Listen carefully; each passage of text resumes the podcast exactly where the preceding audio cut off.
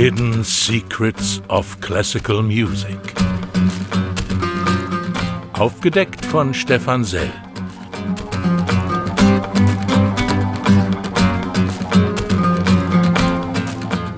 Ein Podcast des deutschen Klassikmagazins Crescendo in Kooperation mit der Deutschen Welle. Ich sag Hallo und grüße Sie. Schön, dass Sie dabei sind. Mein Name ist Stefan Sell. In dieser Episode geht es um eine magische Klangformel, die es irgendwie und irgendwo schon gab.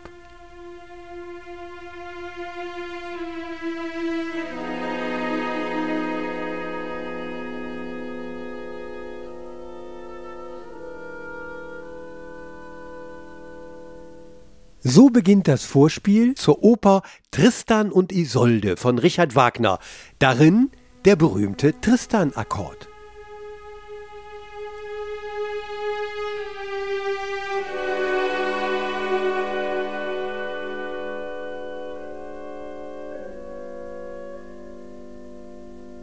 Meister, Meister, dieser Akkord, hieß es damals. Aber nein, der berühmte Tristan-Akkord war gar nicht gemeint, sondern ein einfacher E-Moll aus Wagners Siegfried.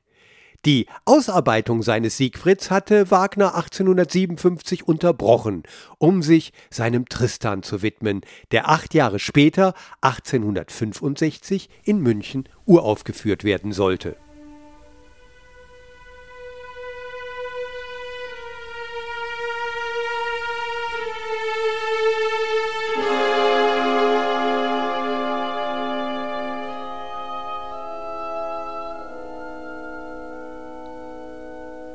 Meister, Meister, ich flehe Sie an, dieser Akkord.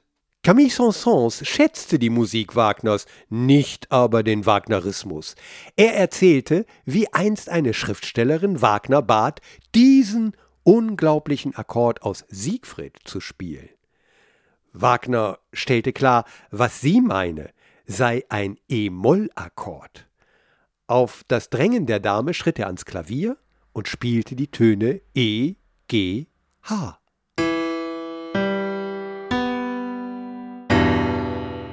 Worauf die Verehrerin verzückt auf den hinter ihr stehenden Divan sank. Wagners Werk dürfte auf einer CD keine Einzeltracks haben, ja nicht einmal auf mehrere CDs verteilt sein, um die Kunst des Übergangs seiner unendlichen Melodie ungeteilt genießen zu können. In diesem Sinne gibt es bei ihm keinen losgelösten Tristan-Akkord, sondern ein Klangbild, um diesen vieldeutigen Akkord herum, ein Motiv, das Wagner in sein Musikbild kunstvoll einzuweben wusste und als Leitmotiv in immer neuem Kontext wiederkehren ließ. So kehrt auch der Tristan-Akkord in der Oper Tristan und Isolde immer wieder, gibt sich als mehrdeutiges Klanggebilde.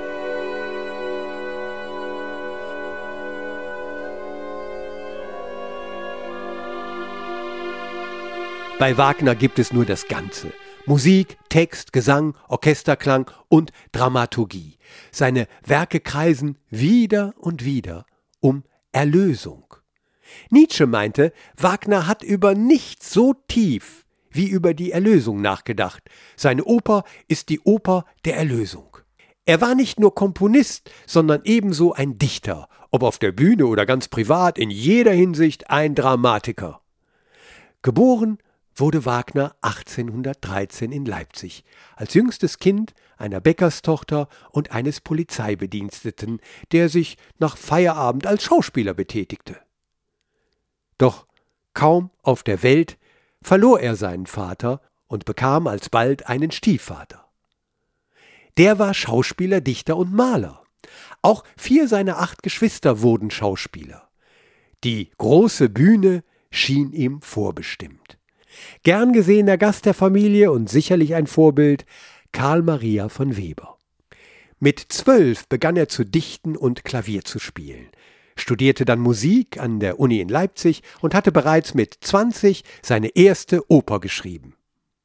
Mit 26 kam er nach Paris und lernte neben Heine den nur zwei Jahre älteren Tastenmagier Franz Liszt kennen. Liszt sollte ihn sein Leben lang begleiten und fördern. Nachdem sich Wagner 1848-49 in Dresden am Aufstand beteiligt, ja sich revolutionär betätigt hatte, wurde er steckbrieflich gesucht und musste in die Schweiz flüchten. Schützenhilfe bekam er von Liszt, der versorgte ihn mit Geld und gefälschten Papieren. Doch es schien, als sollten Geldsorgen sein täglich Brot bleiben. Noch 1864, da war Wagner immerhin 51, drohte ihm wegen seiner Schulden Gefängnis in Wien. Wieder konnte er fliehen, doch kurz darauf trat etwas Märchenhaftes in sein Leben. Ein Wunder tat sich auf. Er traf auf König Ludwig II. von Bayern. Der wurde nicht nur zu einem seiner glühendsten, sondern auf der Stelle auch zu seinem großzügigsten Verehrer. Ludwig holte Wagner nach München. Das Sorgen hatte ein Ende, und bald schon bezog er auf königliche Kosten eine Villa in Luzern am Vierwaldstätter See. Zwölf Jahre später gelangte er nach Bayreuth, deren Festspiele heute noch ein weltweit einzigartiges Synonym für Wagners Schaffen sind. Hier konnte er seine Vision eines Gesamtkunstwerkes verwirklichen. Hat er auch einen Ring geschmiedet, wie es ihn nie zuvor gegeben hat. Hier geht es um den Tristan-Akkord. Fragen wir also, wo war diese Klangformel vorher schon zu hören? Manch einer will sie bereits bei Gesualdo und Machot entdeckt haben. Wir beginnen mit Mozart.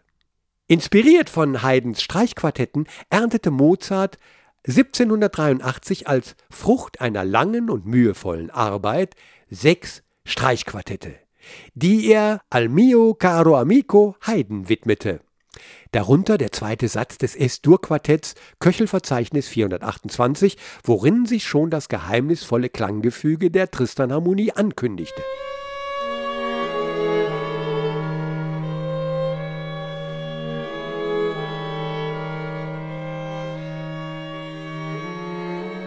(1804) erschien Beethovens Klaviersonate Nummer 18.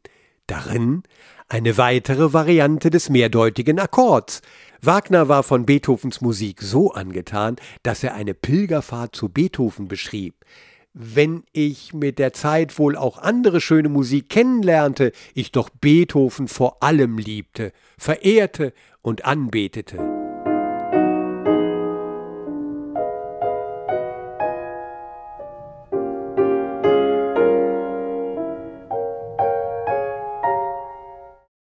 Naja, so ganz überzeugt das noch nicht. Am Schluss gewinnt man den Eindruck, Beethoven hätte als zukunftsorientierter von den Spekulationen über den Tristan-Akkord, eingebettet ins changierende Klanggewebe, bereits gewusst und macht sich hier einen Spaß daraus, immer nur anzudeuten, na, ist er's oder ist er's nicht?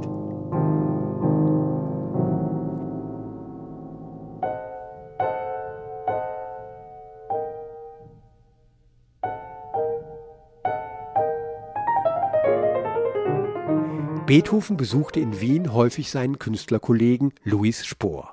Auch wenn er Spohrs Musik hm, zu dissonanzenreich fand und meinte, sie beeinträchtige durch ihre chromatische Melodik das Wohlgefallen.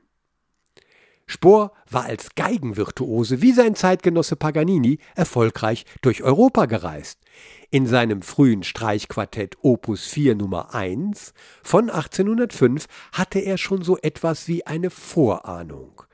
Dort hören wir eben das, was bei Wagner einen Nachhall fand.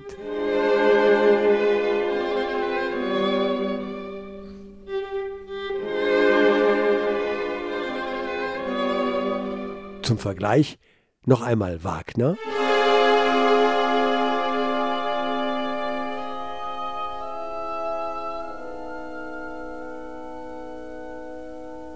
Der fast 30 Jahre ältere Komponist schrieb im Juni 1843 an Wagner, wie gut dessen Oper Der fliegende Holländer unter seiner Aufführung angekommen war und endete Fahren Sie in dieser Weise fort, und Sie werden deutscher Kunst Ehre bringen.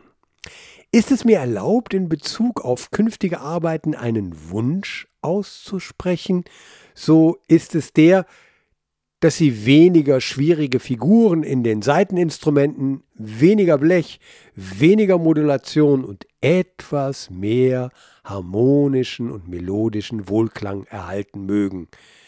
Empfangen Sie meinen herzlichsten Glückwunsch zu einem so ehrenvollen und glänzenden Debüt und die Versicherung wahrer Hochachtung von Ihrem ergebensten Louis Spohr. Wagner antwortete unverzüglich außer sich vor Glück. Nun, ich sehe aber wohl, dass ein Glücksstern über mir aufgegangen ist. Da Sie, mein hochverehrtester Meister, mich so glücklich machen, mir Ihre so wahr gemeinte Teilnahme auch dadurch an den Tag zu legen, dass Sie mir Ihre Wünsche in Bezug auf meine zukünftigen Arbeiten aussprechen, so muss ich Ihnen dankbar erwidern, dass mir jede Ihrer Lehren von gediegenem, goldenen Werte erscheint und von mir umso mehr beherzigt werden wird, als ich von deren Wahrheit innigst durchdrungen bin. Hören wir noch einmal Spohr, 25 Jahre nach seinem Streichquartett Opus 4 und fast 30 Jahre bevor Wagner seinen Tristan fertig hatte. Da legte Spohr 1830 seine Oper Der Alchemist vor. Hier taucht wieder die magische Wendung, die geheimnisvolle Harmonieführung im zweiten Akt auf. Unüberhörbar hatte Wagner in seinem innigst Durchdrungensein ein Ohr für Spohr.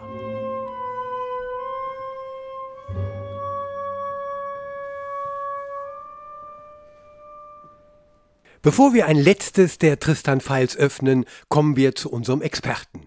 Er war Chefdirigent und künstlerischer Leiter des ORF Radio Sinfonieorchesters Wien, bekam einen Opus Klassik als Dirigent des Jahres und wurde schon früh ausgezeichnet für das beste deutsche Konzertprogramm.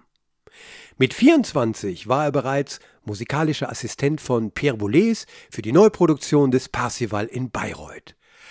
Als jemand, der sich im Laufe der Jahre einen wirklich ganz eigenen Blick auf Wagner verschafft hat, begrüße ich Cornelius Meister. Guten Morgen zusammen. Wunderbar, ich freue mich, dass Sie dabei sind. Oh, das ist ein super Thema und ich bin ganz glücklich. Sie sind äh, heute Generalmusikdirektor der Staatsoper und des Staatsorchesters Stuttgart und stehen vor einer weiteren Premiere. Sind Sie schon in den Vorbereitungen? Oh ja, wir werden ja eine Neuproduktion des gesamten Ring des Nibelungen haben, beginnend mit Rheingold im November 2021, dann Wahlküre im Frühjahr 22 und dann noch Siegfried und Götterdämmerung. Sie sehen Wagner ebenso als Dichter wie als Komponist. Was macht ihn aus? Es gibt ja in der Geschichte immer wieder solche Universalgenies, also Menschen, die ganz bewusst Grenzen überschreiten wollten, wie man heutzutage vielleicht sagen würde, interdisziplinär arbeiten wollten. Und Richard Wagner gehört zweifellos dazu, weil für ihn eben Kunst niemals etwas, was man mit Scheuklappen oder was man engstirnig ist, äh, betreiben sollte, sondern für ihn ist Kunst immer aus dem Gesamten schöpfend begriffen. Und äh, deswegen glaube ich, dass für ihn eben gerade kein Unterschied besteht äh, zwischen einem Librettisten und einem Komponisten, sondern für ihn war das alles eins und musste zusammenpassen. Ja, genau. Das, das Stichwort Engstirnigkeit möchte ich gerne aufgreifen. Wir haben ja hier schon einige Beispiele gehört und Indizien gefunden. War Wagner wirklich jemand, der, wie er selbst kokettierend anbrachte, äh, Musik anderer gestohlen hat? Sind Ihnen Beispiele begegnet? Ich denke, dass jeder, der sich selber schöpfend, schöpferisch betätigt, äh, natürlich äh, schöpft aus dem Reichtum der Vergangenheit. Also für mich ist eine Komponistin oder ein Komponist undenkbar, äh, wenn er oder sie nicht äh, ganz genau aufgesogen hat, was Generationen vorher eben schon geschaffen haben. Und das war bei Richard Wagner natürlich nicht anders äh, wenn wir beispielsweise das Dresdner Amen, nicht? Also das ist ähm,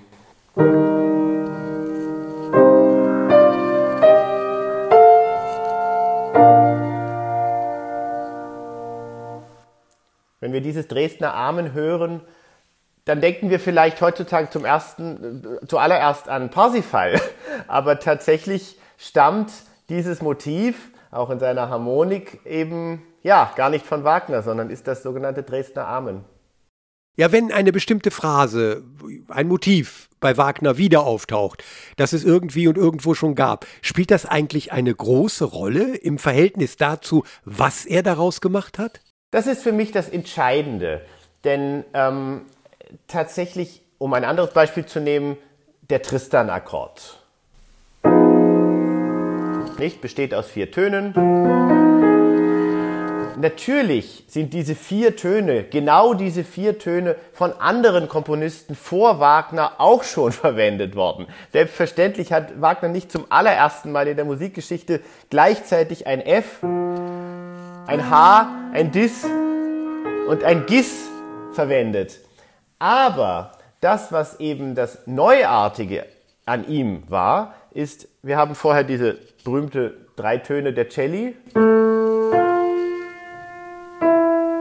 Einstimmig gespielt, ohne Akkorde. Wir wissen nicht, in welcher Harmonie, in welcher Tonart wir uns gerade befinden. Und dann das erste, der erste Akkord, den wir hören am Abend bei Tristan und Isolde, ist eben so. Und dann wiederum auch bereits in der Barockzeit ist ja das Prinzip, dass wir einen ständigen Wechsel haben zwischen Spannung und äh, Lösung, also zwischen äh, etwas, was äh, uns ein Stückchen in Reibung versetzt und dann etwas, was diese Reibung wieder aufhebt, äh, ja ganz zentral gewesen. Äh, das, was wiederum bei Tristan und Isolde dann eben das wirklich äh, Wegweisende war und wovon man sich über Jahrzehnte hinweg nicht hat lösen können, ist, dass diese Spannung ins Unermessliche getrieben wurde. Dieser eine Akkord, wenn er sich dann auflöst, dann ist diese Auflösung natürlich weniger reibungsbehaftet als der Tristan-Akkord, aber immer noch so wahnsinnig, naja, man könnte sagen, dissonant, dass man heutzutage vielfach davon spricht, es gäbe da überhaupt gar keine Entspannung und keine Auflösung mehr. Ja, das ist bedingt richtig. Also äh, es gibt schon eine Auflösung, nur diese Auflösung ist halt deutlich reibungsbehafteter und immer noch viel spannungsbehafteter als ein reiner Dur-Dreiklang. Ja, genau. Ich denke, es ist nicht der einzelne Tristan-Akkord, sondern das Eingebettetsein in dieser Klangformel von Wagner, oder? Ja, ja, unbedingt. Äh, und das Tolle an diesem Tristan-Akkord ist ja, ähm, wir haben ja einmal drei Klänge, nicht?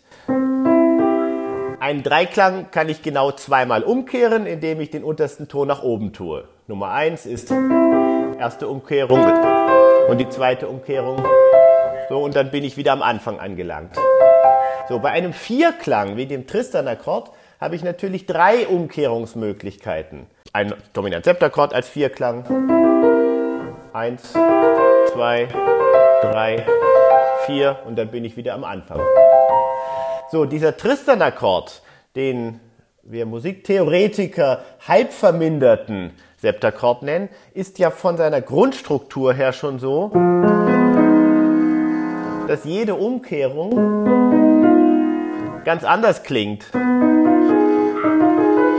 So, und wenn ich jetzt diese vier Töne vielleicht noch ein bisschen spreize und gar nicht nur in der engstmöglichen Lage nebeneinander spiele, sondern vielleicht so, dann habe ich den Eindruck, als wäre das ein ganz neuer Akkord, obwohl er von der Struktur her eigentlich der gleiche geblieben ist. Das heißt, er bietet unglaublich viele Variationsmöglichkeiten äh, für das Ohr. Und daraus eine ganze Oper zu machen, ist sicherlich genial, aber auch in der Struktur dieses Akkordes begründet, weil er eben so wahnsinnig viele Variationsmöglichkeiten bietet, die das Ohr zunächst mal gar nicht als ähnlich ansieht. Äh, vergessen wir nicht, der dritte Akt von Tristan und Isolde beginnt wieder mit dem Tristan-Akkord, aber man vermutet kaum, dass, dass dieser Akkord eigentlich der gleiche ist wie der Beginn des dritten Aktes. Es ist echt faszinierend, wunderbar. Sie haben uns das Ganze jetzt nochmal transparent gemacht. Ich danke Ihnen, Herr Meister. Danke sehr. Ja, ein kleiner Ausschnitt aus einem riesigen Werk. Aber wie schön, dass man über Generationen, über Jahrzehnte hinweg immer wieder sich damit beschäftigen kann und es nie langweilig wird. Sehr schön, finde ich auch. Ja, herzlichen Dank. Danke sehr. Das war Cornelius Meister, der derzeitige Generalmusikdirektor der Staatsoper und des Staatsorchesters Stuttgart. Und er steht mit dem Orchester in den Startlöchern für eine Neupräsentation des Rings, die im November beginnt. Und ich möchte Ihnen das wärmstens empfehlen. Fahren Sie nach Stuttgart. Auch von Liszt gibt es Fundstücke bei Wagner im Parsival und in der Walküre. Liszt, als Komponist ebenso virtuos wie er als Klavierspieler gefeiert wurde, hatte ihn mit Fürsprachen, Aufführungen, Geld und durch seine Musik unterstützt. Ja, er machte, wie er selbst sagte, den Pudel für Wagner. Der AB, wie man Liszt bei den Wagners nannte, versicherte Wagner, ein für allemal. Zählen Sie mich von nun an zu Ihren eifrigsten und ergebensten Bewunderern. Nah wie fern, bauen Sie auf mich und verfügen Sie über mich. Was Liszt später mehrfach bekräftigte, deine Freundschaft ist das wichtigste und bedeutsamste Ereignis meines Lebens. Wagner hingegen habe herrlich heiter erklärt, er habe so vieles aus den sinfonischen Dichtungen gestohlen. Laut Cosimas Tagebuch nannte Wagner Liszt's sinfonische Dichtungen sogar un repère de voleurs, einen Schlupfwinkel der Diebe. Nachdem Nietzsche das Textbuch des Parsival gelesen hatte, hielt er fest, Eindruck des ersten Lesens, mehr Liszt als Wagner. Hören wir, wie bei Liszt zehn Jahre vor Wagner die Tristan-Akkordkonstellation klang.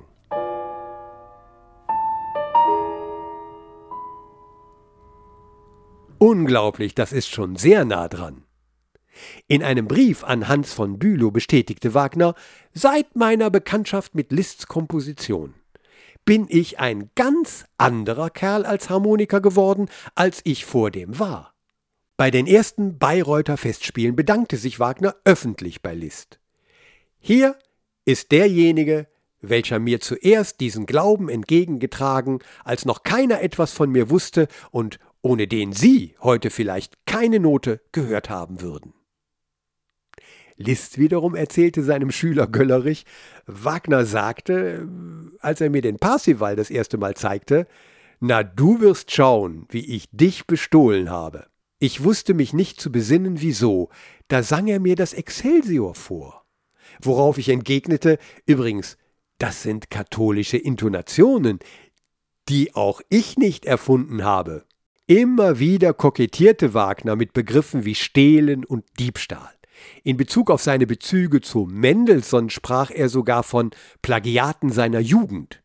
So schreibt er 1854 ganz offen an Liszt Wenn ich komponiere und instrumentiere, denke ich immer nur an dich, wie dir dies und das gefallen wird.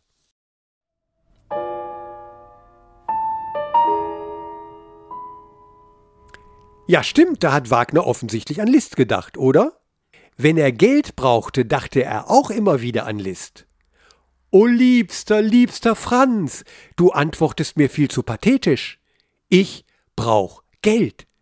Du sprichst über mich viel zu zart mit den Leuten. Sag ihnen, Wagner macht sich den Teufel aus euch, euren Theatern und seinen eigenen Opern. Er braucht Geld.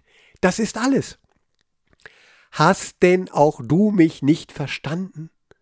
Hab ich dir denn nicht deutlich und bestimmt gesagt, dass ich um jeden Preis nur Geld zusammenzutreiben suche? Das schrieb Wagner an Liszt am Silvesterabend 1858 aus Venedig. Den ersten Akt vom Tristan hatte er Liszt schon geschickt und fährt fort. Wenn du den zweiten kennen wirst, so wirst du mir auch verzeihen, wenn ich heute nichts anderes schreie als Geld, Geld gleich viel wie und woher. Der Tristan zahlt alles wieder. Adieu. Gut Neujahr. Wagner beendete die Partitur von Tristan und Isolde im August 1859.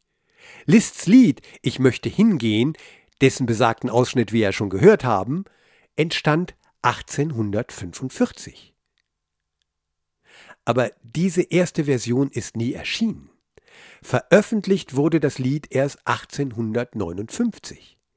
Dieser erste Entwurf ist bis heute unauffindbar, wohl aber gibt es vier Abschriften.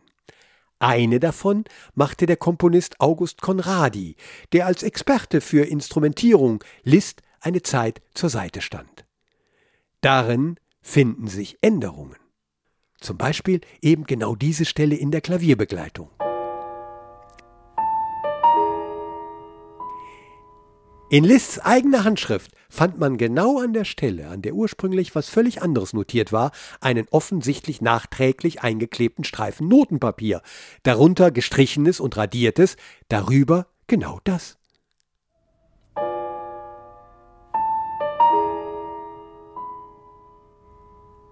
Wie dem auch sei, es fehlen die Zeugen.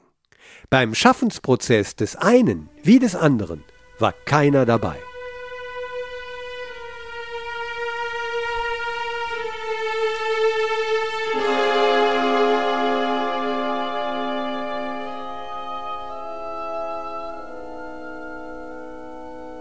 Zur Erlösung und Ehrenrettung Wagners muss gesagt werden, der Tristan-Akkord ist nicht das, was Wagners revolutionäre Kompositionen ausmachen.